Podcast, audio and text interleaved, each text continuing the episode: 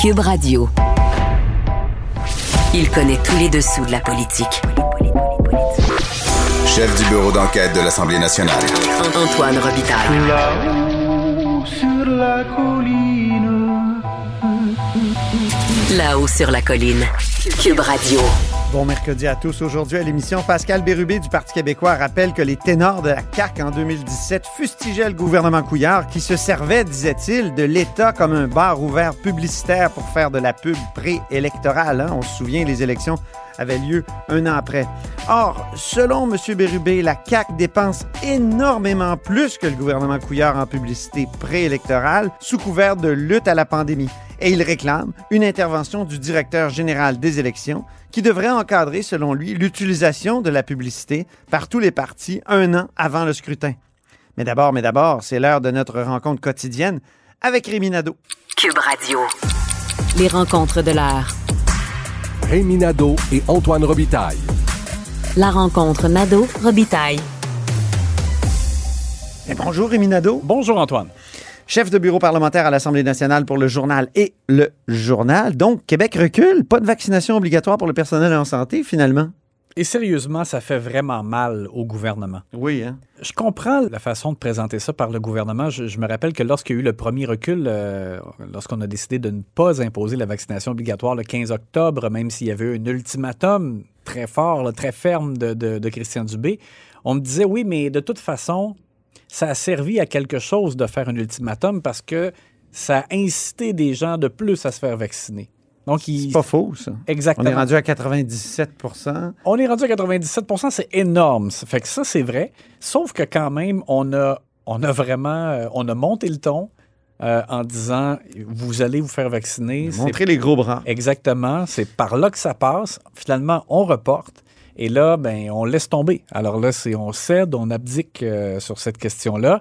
Euh, Il y a donc des personnes qui ne sont pas vaccinées, qui vont donner des soins euh, à des gens, parfois des gens vulnérables. Donc, c'est.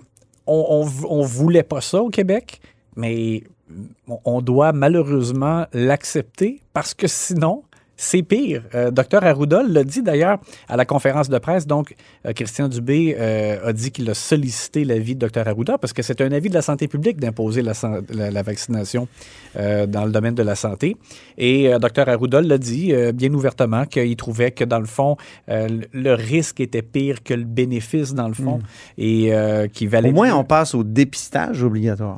Oui, c'est déjà commencé. On, peut dire, de grosso modo, 5000 employés de la santé qui donnent vraiment des services directs à, la population qui ne sont pas euh, vaccinés. Alors, pour ces personnes-là, il n'y aura pas de prime COVID versée, donc vont perdre de l'argent. Pas de prime de rétention non plus, les fameuses primes que Christian Dubé a annoncées pour euh, euh, réembaucher des infirmières. Et ils doivent être testés euh, trois fois par semaine. Et s'ils refusent de se faire tester, ben à ce moment-là, sont suspendus sans solde. Donc, c'est pas un ultimatum abandonné sans conséquence, quand même. Pas sans conséquence, sauf Tu que, vois comme je travaille fort pour, Bon, oui. pour me faire l'avocat du diable. sauf que, sauf que quand même, quand, quand le gouvernement lance un, ultim- un ultimatum et recule, ça fait mal. Tu sais, ça fait mal à son autorité. Ça fait mal pour la suite des choses. Qu- Quand le gouvernement, dans le cadre, par exemple, d'une négociation, euh, et Dieu sait qu'il y en a euh, beaucoup, il y en a une en, en Ben, c'est cours. ça. Les, les médecins de famille sont morts de rire actuellement, disons-le. Là. Il y a des négos en cours, par exemple les médecins de famille, euh, les éducatrices en garderie. Ben oui. Ben, c'est quoi le message que- que- qu'elles de- vont décoder? Je vais prendre un autre exemple, mais dans une toute autre sphère, Mhm. euh, les relations internationales. Souvenons-nous quand Barack Obama avait dit en, en Syrie, si vous utilisez des armes chimiques, c'est la ligne rouge À ne pas franchir. à ne pas franchir. Puis finalement, il y a eu utilisation des armes chimiques, puis les États-Unis ont, rien fait. Ça, ça a beaucoup endommagé, ça, le, le pouvoir de négociation ou la puissance euh, de négociation de- de- des États-Unis. Ben alors là, euh, si on le ramène chez nous, c'est Oui. ça. Mais en sciences politiques, c'est comme un... Oh oui, connu, là. Effectivement, je veux dire, ça devient, c'est comme une, une règle dans le fond. Euh, Ouais. Euh, il faut que tu que tes actes suivent tes paroles. Si ta parole, c'est vraiment de lancer un ultimatum, de dire qu'à partir de telle date, il y a une conséquence, ben alors c'est sûr que ça. euh, Je sais qu'il est facile de faire les corps arrière du, euh, du lundi matin, Mm. mais quand même, si au début de l'automne, on avait dit on va imposer le dépistage obligatoire. On va peut-être qu'on serait arrivé au même résultat sans endommager la capacité du gouvernement ou la crédibilité du gouvernement. Oui, parce qu'effectivement, peut-être que des gens auraient dit euh, ça me tente pas de me, de me faire très- oui, trest- voyons, tester, oui, trois fois par Mhm. semaine. C'est ça. Euh, et, euh, et aurait peut-être, euh, justement, ça aurait peut-être été suffisant pour les convaincre de se faire vacciner aussi. Mm. Alors, euh, donc, euh, voilà. Fait que pour Christian Dubé, euh, ça fait mal. Pour le gouvernement, ça fait mal. Dans le réseau de la santé, je pense que, bon, les gens, il y a des gens qui vont être déçus parce qu'ils s'attendaient à ce qu'il y ait que des, des personnes adéquatement vaccinées qui donnent des soins. Mais en même temps, il y a des personnes qui vont pousser un soupir de soulagement parce qu'on craignait des bris de service. Malheureusement, là, c'est plate, mais on est tel- le réseau est tellement sur le fer qu'on en est rendu là. Et c'est l'heure de l'analyse sportive de la période de questions. Et Dieu sait que ça a été sportif aujourd'hui.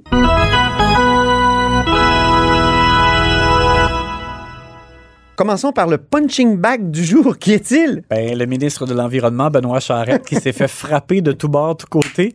Alors, il a été tabassé euh, verbalement. Oui. Euh, il a goûté donc les trois partis d'opposition qui sont passés chacun leur tour euh, ce matin. Euh, D'abord, Québec solidaire. Sur le retour donc sur sa déclaration, est fait qu'on n'a pas besoin d'attendre les recommandations du BAP pour aller de l'avant avec euh, le projet de troisième lien et qu'il n'y a pas d'étude environnementale, donc que ce soit le BAP ou toute autre étude qui empêchera le, le projet de se concrétiser. C'est ce qu'a vraiment dit formellement le ministre de l'Environnement du Québec. Euh, alors, ça a créé toute une secousse, les partis d'opposition qui ont frappé très fort là-dessus. On va entendre d'abord Gabriel Nadeau-Dubois dans son point de presse avant la période de questions. On a une brochette de ministres caquistes qui multiplie les déclarations anti-scientifiques et qui nous disent, peu importe ce que disent les experts, peu importe ce que disent les études, on va foncer dans le tas. Moi, je trouve ça gênant pour le Québec. Je trouve ça gênant pour un pays qui aurait tellement de potentiel d'être un leader, d'être un champion du monde en matière de transition écologique. Je trouve ça gênant qu'on soit représenté par des gens qui disent, nous, la science, on s'en lave les mains. Et le bal a été poursuivi. André euh, Fortin euh, du Parti libéral du Québec a dit euh, que le, le gouvernement, même si ça favorise l'étalement urbain, peu importe si la science dit le contraire, peu importe si ça force le gouvernement à dire des niaiseries, a-t-il dit, ils vont de l'avant, tête baissée. Joël Arsenault aussi du Parti québécois euh, a, a parlé de, de ce dossier-là euh, en disant que tout est canné déjà euh, pour la CAQ. Euh, donc, c'est sûr que... il y a un peu d'exagération parce que comme quand Gabriel Nadeau-Dubois dit que le ministre a dit qu'il s'en lave les mains, c'est pas tout à fait ça parce que Benoît Charette s'est défendu justement en Ben oui. chambre en disant ben on s'en lave pas les mains. Puis, et je vais te dire, là, Benoît Charette a donné un point de presse de 17 minutes après, dans le couloir. Un point de presse où il a répondu à Québec solidaire. J'ai trouvé de façon assez habile. Donc, écoutons le ministre de l'Environnement. Québec solidaire retient les rapports uniquement quand ça fait leur affaire. Le BAP était contre le REM. Le REM voit le jour malgré tout et heureusement. Le BAP était contre euh, l'aménagement du tramway. Le tramway voit le jour euh, aussi. C'est ça, c'est vrai, le BAP n'est pas exécutoire. Non, c'est ça, pas décisionnel. Donc euh, Benoît Charette a dit on va prendre euh, connaissance des études et on va profiter de, de- leurs recommandations pour limiter les impacts sur l'environnement. Euh, bon, alors ça, c'était sa réponse, mais Benoît Charette a passé quand même un mauvais quart d'heure et ce dossier-là, donc, euh, ressemble à une tâche pendant que François Legault est à la COP 26. C'est sûr que ça paraît pas très bien, bien que comme je- te dis, et tu sais que moi, euh, je suis d'accord sur le fond avec l'idée d'un troisième lien entre Québec et Lévis, je trouve que chez les opposants, on reproche au gouvernement de dire des choses qui sont contredites par les experts. Mais chez les opposants, il y a aussi quand même beaucoup d'exagération. Je te dirais notamment euh, Catherine Dorion qui a donné une entrevue à mon collègue Marc-André Gagnon la semaine dernière, puis qui disait à Lévis, ça va être terrible, il n'y aura plus d'espace vert, il n'y aura plus de parc, il y aura plus, parce qu'il va y avoir une mer de béton. Ben, voyons. Ah oui, c'est bon. Alors, tu comprends que je, je trouve que là, des, des deux côtés, euh, on... Mais il y a un argument du gouvernement qui commence à m'énerver souverainement. C'est l'argument de la vieillesse des ponts. Mhm. Quand même, là, le pont de Québec, il est vieux, mais le pont Jacques-Cartier est vieux aussi, puis il a été refait. On a refait le tablier. C'est possible. Puis moi, j'ai parlé à des ingénieurs, des urbanistes là-dessus. C'est possible de, de, de, de, de faire en sorte qu'une infrastructure comme celle-là dure beaucoup plus longtemps. En tout cas, moi, j'avoue que cet argument-là m'énerve. Moi, pour moi, tu vois, même s'ils ne sont pas à la veille de tomber, euh, n'empêche que pour moi, ça prendrait une, une façon de, de- de circuler des deux côtés et de faire en sorte qu'il y ait vraiment comme une... euh, Pas besoin de circuler en auto. On peut circuler, on peut transporter des corps oui, dans un métro. Hein? on y revient. Hey, c'est un début de débat. Oui, c'est ça, on y revient. C'est notre débat, mesdames et messieurs, qui aura lieu avant la fin de l'année. La contre-attaque efficace du jour? Ben, quand même, euh, toujours à ce sujet-là, c'est que François Bonnardel aussi a été questionné en chambre euh, par Joël Arsenault et il s'est levé, il avait une réplique toute prévue. Il a dit Mais vous, le Parti québécois, et vous, le Parti libéral, Ouais. vous avez euh, fait en sorte de soustraire la cimenterie mécaniste de, du BAP, d'un processus d'autorisation du BAP. Alors, Mais c'est un argument à deux tranchants, Rémi, parce que ça veut dire que le, le ministre de l'Environnement aurait dû tenir tête, à, tenir tête au gouvernement. Est-ce que le ministre de l'Environnement est un peu comme le ministre de la Justice, un ministre un peu à part qui doit d'abord avoir prêté allégeance à l'environnement? En tout cas, et, et en tout cas, chose certaine, t'as pas l'air à comprendre mon argument. non, je n'étais pas sûr. Joël Arsenault euh, a comme un peu figé. Il a dit Pour revenir au troisième lien. Oui, exactement. Le coup bas du jour, Rémi, quel est-il? Ben, est-ce que c'en est un? C'est Cuba avec un point d'interrogation. Ouais, hein? Parce que, euh, en tout cas, c'est ce qu'a dit Marois Risky à micro euh, fermé. Elle n'était pas contente de- de- de- d'un propos de Jean-François Roberge. Elle le questionnait à nouveau sur la question de l'évaluation euh, des sources euh, d'eau dans les écoles euh, contaminées au plomb. Et Jean-François Roberge est en train de dire que euh, là où il y avait problème, ça a été réglé, euh, que les, les- les jeunes et euh, les professeurs boivent de, de l'eau saine. Et, oui. et- et là, elle a, elle a spontanément, spontanément dit non. Et Jean-François Roberge, donc, est allé d'un commentaire. On va l'entendre et on revient par la suite. Maintenant, on a la certitude que dans toutes les écoles du Québec, les fontaines d'eau, les prises d'eau potable ont été testées. Celles qui étaient problématiques ont été fermées. Il n'y a plus personne qui s'abreuve, contrairement à l'art libéral, il n'y a plus personne qui s'abreuve avec de l'eau qui dépasse les normes en termes de concentration de plomb. C'est réglé. Maintenant, on sait que l'eau que consomment nos enfants et le personnel est de l'eau qui est saine. Ce qu'on fait maintenant, Monsieur le Président, pouvez-vous la rappeler à l'ordre, s'il vous vous plaît, parce que personne continuez. dans son parti a Monsieur le ministre de l'Éducation, continuez votre réponse.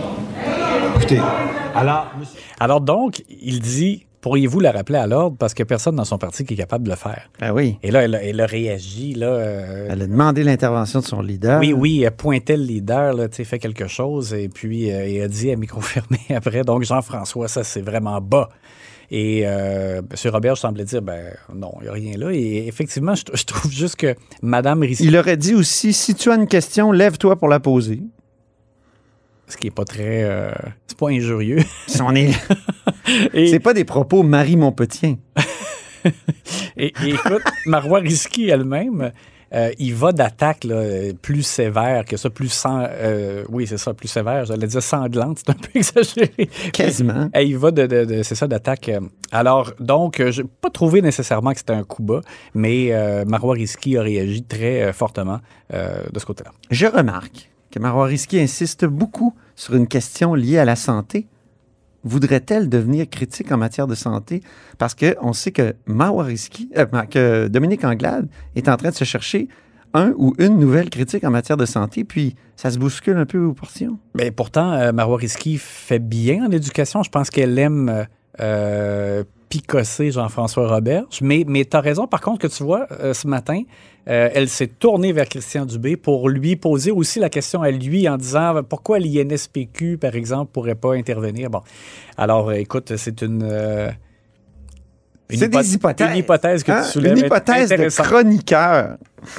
L'absente du jour, justement, Qui était-elle? Dominique Andelade n'était Ben pas à la période des questions et euh, elle se rend maintenant en région euh, pour une euh, tournée qu'elle devait faire euh, et, et qu'elle a reportée en début de semaine pour les raisons qu'on connaît. Donc, c'est juste que, je, je l'ai dit un peu en clin d'œil, mais ça veut dire donc qu'elle ne sera pas là non plus pour la période de questions jeudi. Donc, elle va manquer quelques tours. faut dire que François Legault, lui, est à la COP 26. Elle nous a dit mardi que bientôt, les libéraux auraient une position en santé. Ouais. Ça veut dire qu'ils n'en ont pas. Non, il y en a pas. On Ben a bien hâte de c'est- voir. c'est ce que je te disais. Elle disait une chose et son contraire. Merci beaucoup, Rémi Nadeau. À demain. On se parle demain. Grand philosophe, poète dans l'âme, la politique pour lui est comme un grand roman d'amour. Vous écoutez Antoine Robitaille, là-haut sur la colline. Avec l'amélioration de la situation sanitaire, je peux enfin reprendre une pratique que j'avais commencée avant la pandémie, c'est-à-dire faire des entrevues dans l'hôtel du Parlement, dans les bureaux des élus. Et ce matin, c'était donc ma première depuis février 2020. Je suis dans le bureau de Pascal Bérubé, l'ancien chef parlementaire du Parti québécois, maintenant simple député, et euh, il s'est fait refuser une motion hier. Euh, Parlez-nous de votre motion, Pascal.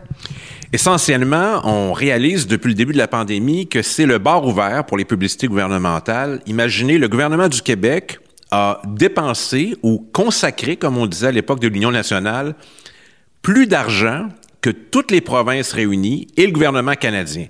C'est énorme. C'est, euh, on parlait de 133 millions de dollars au printemps. On peut s'imaginer que ça a augmenté. Donc, publicité gouvernementale qu'on pourrait imaginer utile pour avoir un meilleur bilan. Or, il n'en est rien. On a un lourd bilan en matière de décès, en matière de, de, cas euh, au Québec. Alors, à quoi sert cette publicité? On n'est pas capable de le savoir. On n'a pas accès au contrat. Et euh, le gouvernement veut surtout pas nous dire qu'est-ce qu'il fait avec cet argent. En 2016, le chien de garde de la démocratie, le directeur général des élections, euh, il avait dit qu'il fallait trouver une manière de réglementer les publicités préélectorales et euh, un an avant le, vote en 2017, ben, il avait dit, ben, finalement, on fera pas ça parce que c'est trop compliqué. Vous, est-ce que vous, d'une part, vous demandez euh, au euh, directeur gé- général des élections de reconsidérer cette décision-là? Puis d'autre part, comment est-ce qu'on pourrait euh, encadrer les publicités préélectorales? Bien, ça s'apparente, euh, je dirais, à l'action du commissaire à l'éthique, c'est-à-dire qu'à sa face même, certaines publicités servent essentiellement à mettre en valeur le gouvernement du Québec. Je prends l'exemple de la production qui a été faite suite à l'annonce de la nouvelle mouture du cours d'éthique et culture religieuse qui devient éthique et citoyenneté québécoise. On voit une enfilade de, de ministres nous dire pourquoi c'est si important. Alors, il y a des coûts de production à ça, ça circule. La publicité sur le français, c'est pas innocent. Le projet de loi 96 va être débattu. Le gouvernement souhaite démontrer qu'il s'intéresse aux Français, s'approprie des cultures importantes euh, de la culture québécoise, l'évêque, euh, Gilles Villeneuve, nommez-les, Vigneault. Alors, Ça, c'est dans la publicité télévisée, hein, on voit ses visages. sur la langue. Alors, le but, c'est de dire, votre gouvernement, parce que c'est toujours écrit, lui s'occupe de ça. Et les partis d'opposition n'ont pas accès à ces ressources, évidemment. Alors, c'est constamment de rappeler ça. Écoutez, il y a même un, un- un photographe euh, qui suit les, les ministres pour les mettre en valeur sur les réseaux sociaux. Ça, c'est quelque chose qu'on a découvert. Donc, il y a toujours une photographe officielle du premier ministre. Ça va. C'était le cas pour Philippe Couillard, c'était le cas pour Pauline Marois. Mais ils ont ajouté un autre photographe, fonctionnaire, qui suit les ministres un peu partout au Québec pour s'assurer d'avoir les meilleures images et les meilleures photos pour les réseaux sociaux. Alors, c'était un autre exemple. Il y a vraiment une, une volonté d'utiliser les, les fonds publics pour tester plein de choses. Et là, je ne vous ai pas parlé des sondages. Il y en a abondamment. Donc, je n'ai jamais vu, moi, en 14 ans de vie parlementaire, un gouvernement autant utiliser les fonds publics pour sa promotion ou pour valider sa popularité.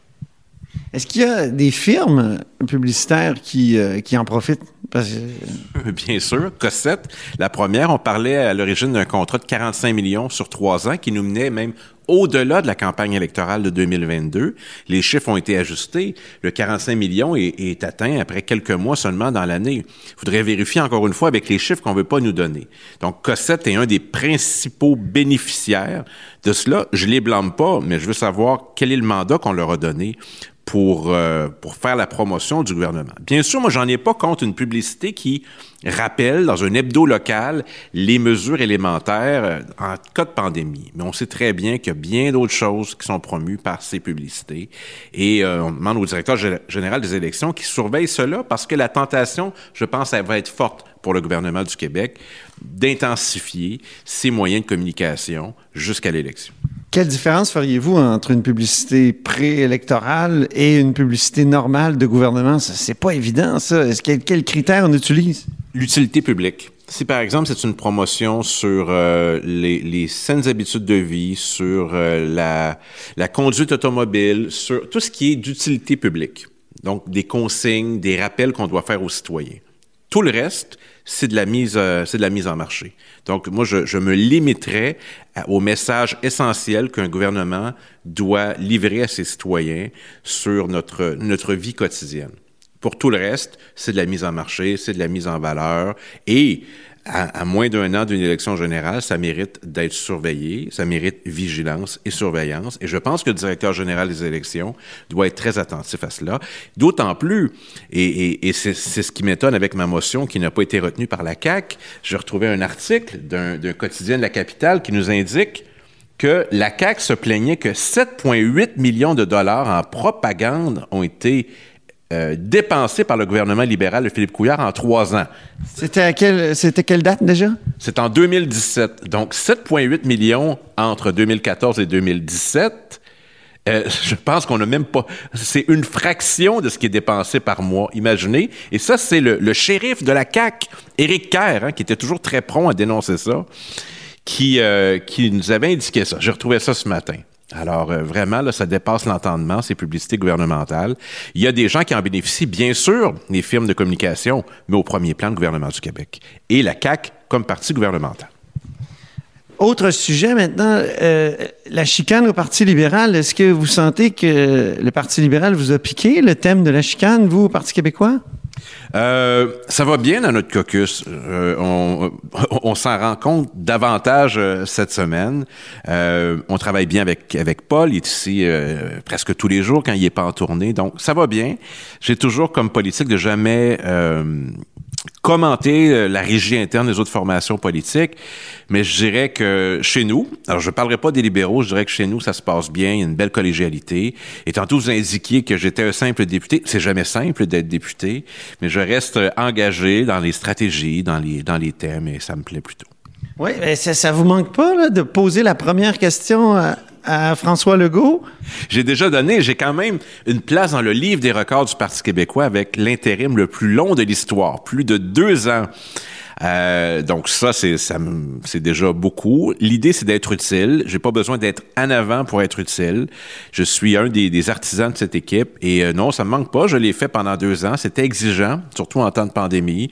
J'ai collaboré, j'ai posé des questions, j'ai fait choquer le premier ministre très souvent. D'ailleurs. Euh, euh, il l'a un peu révélé à la fin de la dernière session qu'on avait des communications. Je le révèle tout de suite là, pour pas qu'il y ait de scandale. Il nous arrive d'échanger ensemble parce que j'ai entendu dire que Gaétan Barrette n'avait pas averti sa chef qu'il échangeait avec le, cabinet du premier ministre. Tout ça pour dire que j'ai eu des échanges euh, houleux parfois, mais nécessaires avec le premier ministre. Et là, ben, c'est un nouveau ton. C'est Joël Arsenault et je trouve que c'est un excellent choix. Mais ça vous stressait, hein? Oui, oui. Ben oui, parce que c'est pas rien, poser des questions au premier ministre. Euh, euh, on est toujours un peu anxieux. Moi, je le suis naturellement, j'en fais pas de cachette. C'est toujours, toujours difficile pour moi. Je suis toujours nerveux, mais il y a jamais personne qui s'en rend compte. Euh, mes collègues sont très gentils avec moi. Au cours des trois dernières années, ils m'ont accordé le titre de meilleur orateur de l'Assemblée nationale dans une compilation qui est faite par un quotidien montréalais. C'est très gentil, mais ça me demande beaucoup d'efforts. Ça me rend très nerveux parce que je veux bien faire, parce qu'on est filmé, parce qu'on est regardé, parce que c'est le premier ministre, et que, je le réalise de plus en plus, il y a cette, euh, cet héritage politique que je porte celui des, des, pionniers du Parti québécois, et je veux faire les choses correctement. Donc, je m'impose énormément de pression, et parfois, oui, ça me rend anxieux. Euh, vous avez dit, vous, que vous seriez candidat en 2022. Euh, avez-vous hâte que vos collègues se, en fassent autant? On m'a posé la question, j'ai répondu à plaisir 105.3, plus de musique, plus de passion, plus de country, c'est à Matane. Euh, bien sûr, mon intention, c'est de me présenter en 2022. Euh, je vais revalider ça en 2022 avec l'Assemblée d'investiture. Donc, c'est le souhait que j'ai. Mais mon souhait, c'est aussi qu'on soit davantage compétitif et je travaille là-dessus. Et dans ma circonscription, je ne prends rien pour acquis. Euh, mes collègues pourraient vous dire que chaque jour, j'échange avec des citoyens, je valide des choses, je parle à mes membres, je, garde euh, mon organisation bien... Euh, bien huilée, bien optimiste pour 2022, mais je prends rien pour acquis, y compris dans ma circonscription. Mais euh, vous faites, est-ce que vous vous faites dire, euh, par exemple, qu'on ne voit plus le Parti québécois ou que de toute façon, sa marque, un peu comme Catherine Fournier l'avait dit dans le temps, est, est, est, euh, corrompue d'une certaine façon ou est euh, peut-être que c'est pas le bon mot là, et, comment je, je me souviens pas comment elle avait dit ça. En tout cas, la marque avait été affectée. Me permettrez de ne pas rapporter à nouveau ces, ces paroles qui m'avaient bien euh, attristé à, à- à l'époque et qui m'attristent toujours. Ben, D'abord, quand les gens disent on vous entend pas, je veux dire, le gouvernement a la prérogative d'avoir ses conférences de presse en direct sur les chaînes euh, d'information continue, ce qu'on n'a pas. Alors évidemment, ça ne veut pas dire qu'on ne dit pas les choses, mais ça veut dire qu'on n'est pas couvert. Alors, il y a de ça, mais il faut juger le Parti québécois sur son propos actuel, sur les thèmes qui sont importants pour la population du Québec. Et je trouve qu'on n'est pas dans la nostalgie, je trouve qu'on est dans l'action, on est dans le concret, euh, sur les enjeux d'identité, les enjeux euh, culturels, les enjeux du territoire, du développement économique, du nationalisme économique. On est sur tous ces enjeux-là avec une petite équipe et je me trouve bien courageux. Et je pense que c'est une qualité qui mérite d'être soulignée. Et le Parti québécois doit demeurer un acteur fort euh, de la politique québécoise. Si le Parti québécois n'était plus là, je pense que ça contribuerait à, à une puissance euh, euh, assez forte à nous marginaliser davantage dans la Fédération canadienne et en Amérique. Et, et c'est le souhait de la CAQ. Hein? La CAQ souhaite remporter toutes les circonscriptions, souhaite la disparition du Parti québécois. Et en soi, ben, ça devrait nous inviter à, à la résistance. Alors, le message que j'envoie à toutes ces personnes qui ont du respect pour nous et de l'affection et qui n'ont pas voté pour nous à la dernière élection, regardez-nous aujourd'hui sur les propos que nous avons en 2021, sur notre courage, ce qu'on a dans le cœur. Et euh, je pense que euh, vous allez retrouver des gens qui sont combatifs et qui méritent votre considération et votre appui en 2022. Mais je répète ma question de tout à l'heure. Avez-vous hâte que vos collègues, euh, comme plus connus, là, comme Véronique Yvon, euh, Sylvain Gaudreau, disent, au fond, ce qu'ils vont faire en 2022? Ben, euh, je- ça leur appartient, mais j'ai hâte de connaître les autres candidatures aussi. Euh, ailleurs au Québec. Mais ça, c'est très personnel. Hein? À chaque fois, on est, euh, on est tourmenté. Moi, la dernière élection, mes deux parents étaient décédés. Euh, ma conjointe est à Montréal. C'est toujours une grande décision à prendre. Bon, j'ai envie J'aime ça être député, moi. Je, je prends la peine de le dire parce que pour plusieurs, c'est comme un pied aller. Si on veut être ministre, il faut être député à quelque part. Moi, je suis enraciné dans mon comté. J'habite mon comté. C'est important. François Gendron m'a toujours dit, on est d'abord député de... Et moi, c'est tellement important pour moi. Alors, euh, euh, je regarde pas les sondages, je regarde euh, les, les défis dans ma circonscription, dans ma formation politique, et c'est ça qui me stimule. Et si d'aventure euh, j'avais à changer d'idée, eh ben, ça serait certainement parce que la passion n'y est plus. Mais je vous confirme qu'elle est là, brûlante chaque jour. J'ai toujours hâte d'arriver au bureau ou à l'Assemblée nationale. Et la santé est toujours là? La santé, c'est à surveiller. C'est-à-dire que à 14 ans, c'est pas un mode de vie très sain. On mange mal, euh, on n'a pas un horaire régulier, on est toujours dans le chemin. Ma mère a toujours dit que c'est un tumon de la politique. Elle a pas tort. Donc euh, oui, j'ai eu des, enjeux de santé qui euh, méritent, qui méritaient que je, m'arrête un peu, qui méritent toujours que que je sois conscient qu'à 46 ans, euh, commence à, à apparaître des signes parfois, mais sinon, euh, sinon il n'y a rien qui m'empêche de faire mon travail. Pour revenir aux publicités électorales en terminant ou préélectorales, euh, est-ce que allez-vous demander formellement au, au directeur général des élections d'agir? Je crois que oui, par lettre. Euh, je voulais le faire par, euh, par motion. Été assez rapide d'avoir un, un, consensus. Le gouvernement veut pas. Je veux dire, déjà là, c'est un, une autre indication que ça ne pas être surveillé. Et encore une fois, c'est une des résultantes de la gouvernance par décret. Le gouvernement peut faire ce qu'il veut avec l'argent public. Euh, il peut, il peut l'utiliser pour des sondages à répétition, pour des campagnes de publicité, pour de la mise en marché. C'est ça aussi. Euh, gouverné par décret. Et le gouvernement est le principal bénéficiaire. La CAQ aussi. Et je suis convaincu qu'il y a un arrimage entre la, la préparation électorale du, de la Coalition Venir Québec comme parti et le gouvernement du Québec. J'en suis convaincu. Et quand je vous dis ça, Là, les, gens de la CAQ aimeront pas ça, mais j'aimerais bien qu'ils me disent euh, en quoi j'ai tort là-dessus. Merci beaucoup, Pascal Bérubé. Plaisir. Merci. Cube Radio. Et c'est tout pour La Haut sur la Colline en ce mercredi. Merci beaucoup d'avoir été des nôtres. N'hésitez surtout pas à diffuser vos segments préférés sur vos réseaux. Et je vous dis à demain. Cube Radio.